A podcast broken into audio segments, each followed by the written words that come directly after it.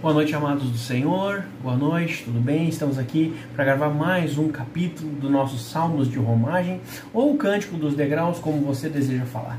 Apenas rapidamente passando, era um uma coleção, é uma coleção de 15 salmos que eram cantadas, entoadas, enquanto os judeus, o povo do Senhor, ia de suas casas às festas anuais. Algumas famílias mais abastadas iam nas três festas grandes do ano, outras famílias menos abastadas iam numa só, mas todas elas, todos os judeus eram obrigados a uma vez por ano ao menos ir até o templo de Jerusalém adorar a Deus lá. E essa coleção de 15 salmos eram salmos que eram cantados cantados, entoados durante as viagens e por isso que é chamado de salmos de romagem.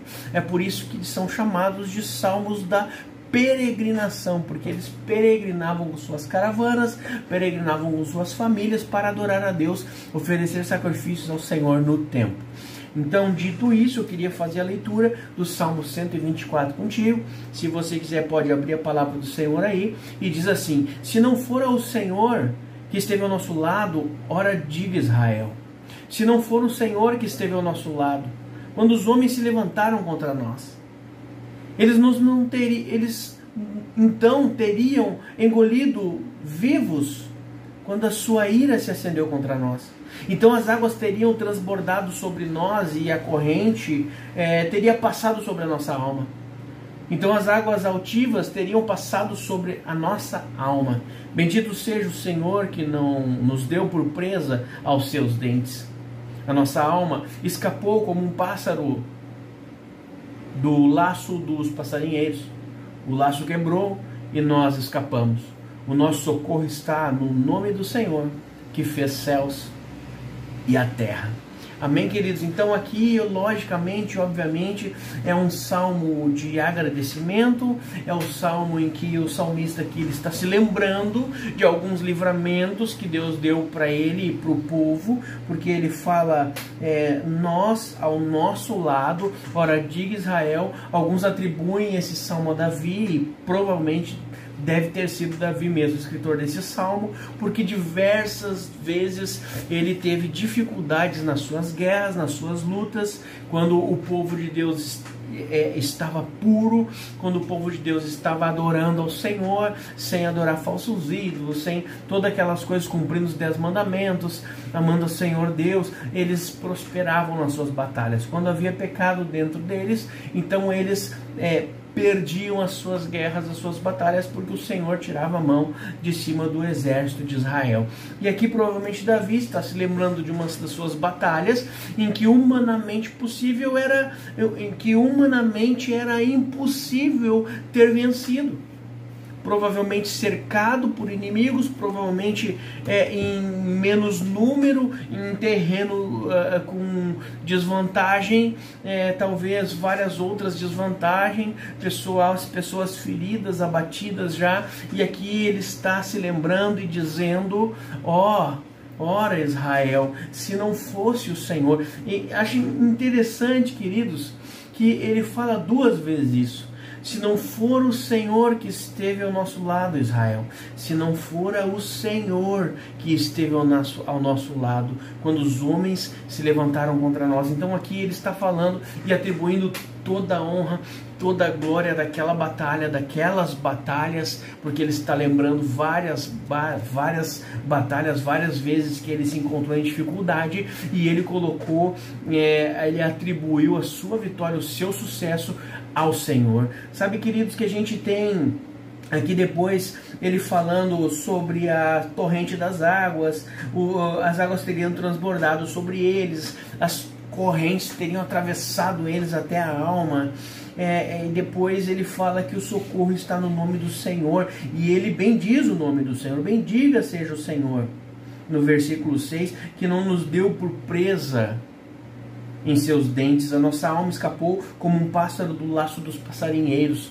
Nós sabemos o que é o laço do passarinheiro. O laço do passarinheiro é aquele treinador de aves, treinador de falcões, a gente vê muito, em que tem um laço na sua mão, até que o falcão saiba voltar, ele mantém preso e o liberta e ele fica voando até onde o laço do passarinheiro permite. Às vezes nas nossas vidas nós estamos assim presos, atados, acorrentados por uma falta de perdão, por uma, uma, uma obra é, é, maligna que está agindo nas nossas vidas, não permitindo que nós venhamos a prosperar emocionalmente, espiritualmente e dessa forma nos mantendo presos a laços que não nos permitem voar, traçar, alçar voos mais altos, queridos.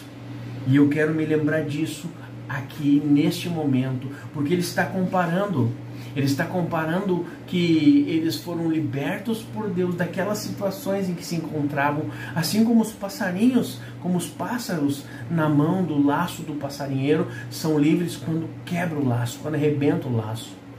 Ele está falando nitidamente aqui de situações em que ele esteve em desvantagem, situações em que ele não deveria estar mais vivo situações em que, sem a ajuda do Senhor, ele não estivesse talvez escrevendo esse salmo. E eu queria meditar um pouquinho contigo sobre isso, nesse resto de minutos que nos restam, que nos sobram. Vamos colocar a mão na nossa consciência, vamos olhar para o nosso passado e vamos é, acabar imaginando e pensando que se não fosse por Deus, como estaríamos hoje? Se não fosse Deus. Talvez tu já contou o testemunho da tua vida para alguém, talvez tu já deve ter falado que Deus te tirou de um lugar, de outro, Deus te curou, Deus te Deus permitiu que tu vivesse. E nós temos, se abrirmos aqui nos comentários, até agradeço quem quiser participar depois comentando, é, é, nós teríamos testemunhos imensos de livramentos de Deus. Mas assim como o salmista Davi, todos nós podemos dizer: Ah, se não fosse o Senhor, o que teria sido de mim?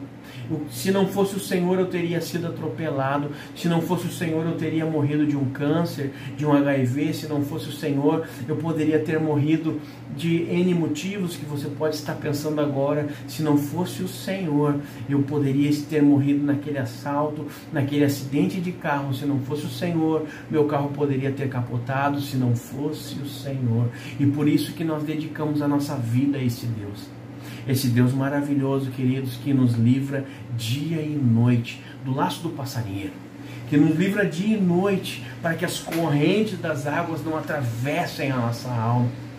Corrente das águas, às vezes, profundidades, afogamento, nós podemos estar afogados nos nossos problemas, afogados nas nossas dificuldades. E por isso eu estou essa noite aqui, para te lembrar que o povo de Israel entoava esse salmo agradecendo a Deus, como quem dissesse: Senhor, se não fosse por ti, nós não estaríamos podendo ir te adorar no templo. Nós brasileiros, principalmente, que temos aí o livre culto, podemos dizer isso: Senhor, se não fosse tu, eu não poderia te adorar no templo, livremente, conforme eu posso. E ainda existem pessoas que não querem ir à igreja. Ainda existem pessoas que acham que não precisam adorar a Deus. Ainda existem pessoas que não entendem, queridos, que se estão vivas hoje, respirando hoje, é pela permissão e pela ajuda do Senhor. Por isso, queridos, em nome de Jesus Cristo, vamos olhar um pouquinho para dentro de nós e vamos começar a reconhecer aquilo que Deus fez em nossas vidas, como Ele tem mudado as nossas vidas, de que forma Ele tem nos transformado. Pense na tua família. Eu nem sei se eu seria um pai de família hoje se Deus não tivesse intervido na minha vida.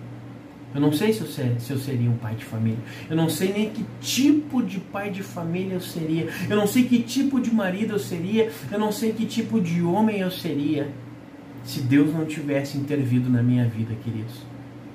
Porque assim como você, eu cometi muitos erros. Cometi sim bastante, bastante erros, mas Deus foi capaz de me resgatar. Deus foi capaz de purificar, mudar meu coração, mudar minha mente e me transformar no homem que sou hoje. Se sou hoje um, talvez eu nem pastor fosse, amados, se não fosse Deus ter me resgatado da onde Ele me resgatou. Por isso, queridos, em nome de Jesus Cristo, eu peço que você ponha a mão na consciência, como o povo de Israel fazia. Quando ia adorar a Deus, se amodiava e cantava leia e reflita sobre o Salmo 124. Este salmo, o quinto salmo dessa nossa série de 15. O quinto, já chegamos a um terço de nossos estudos.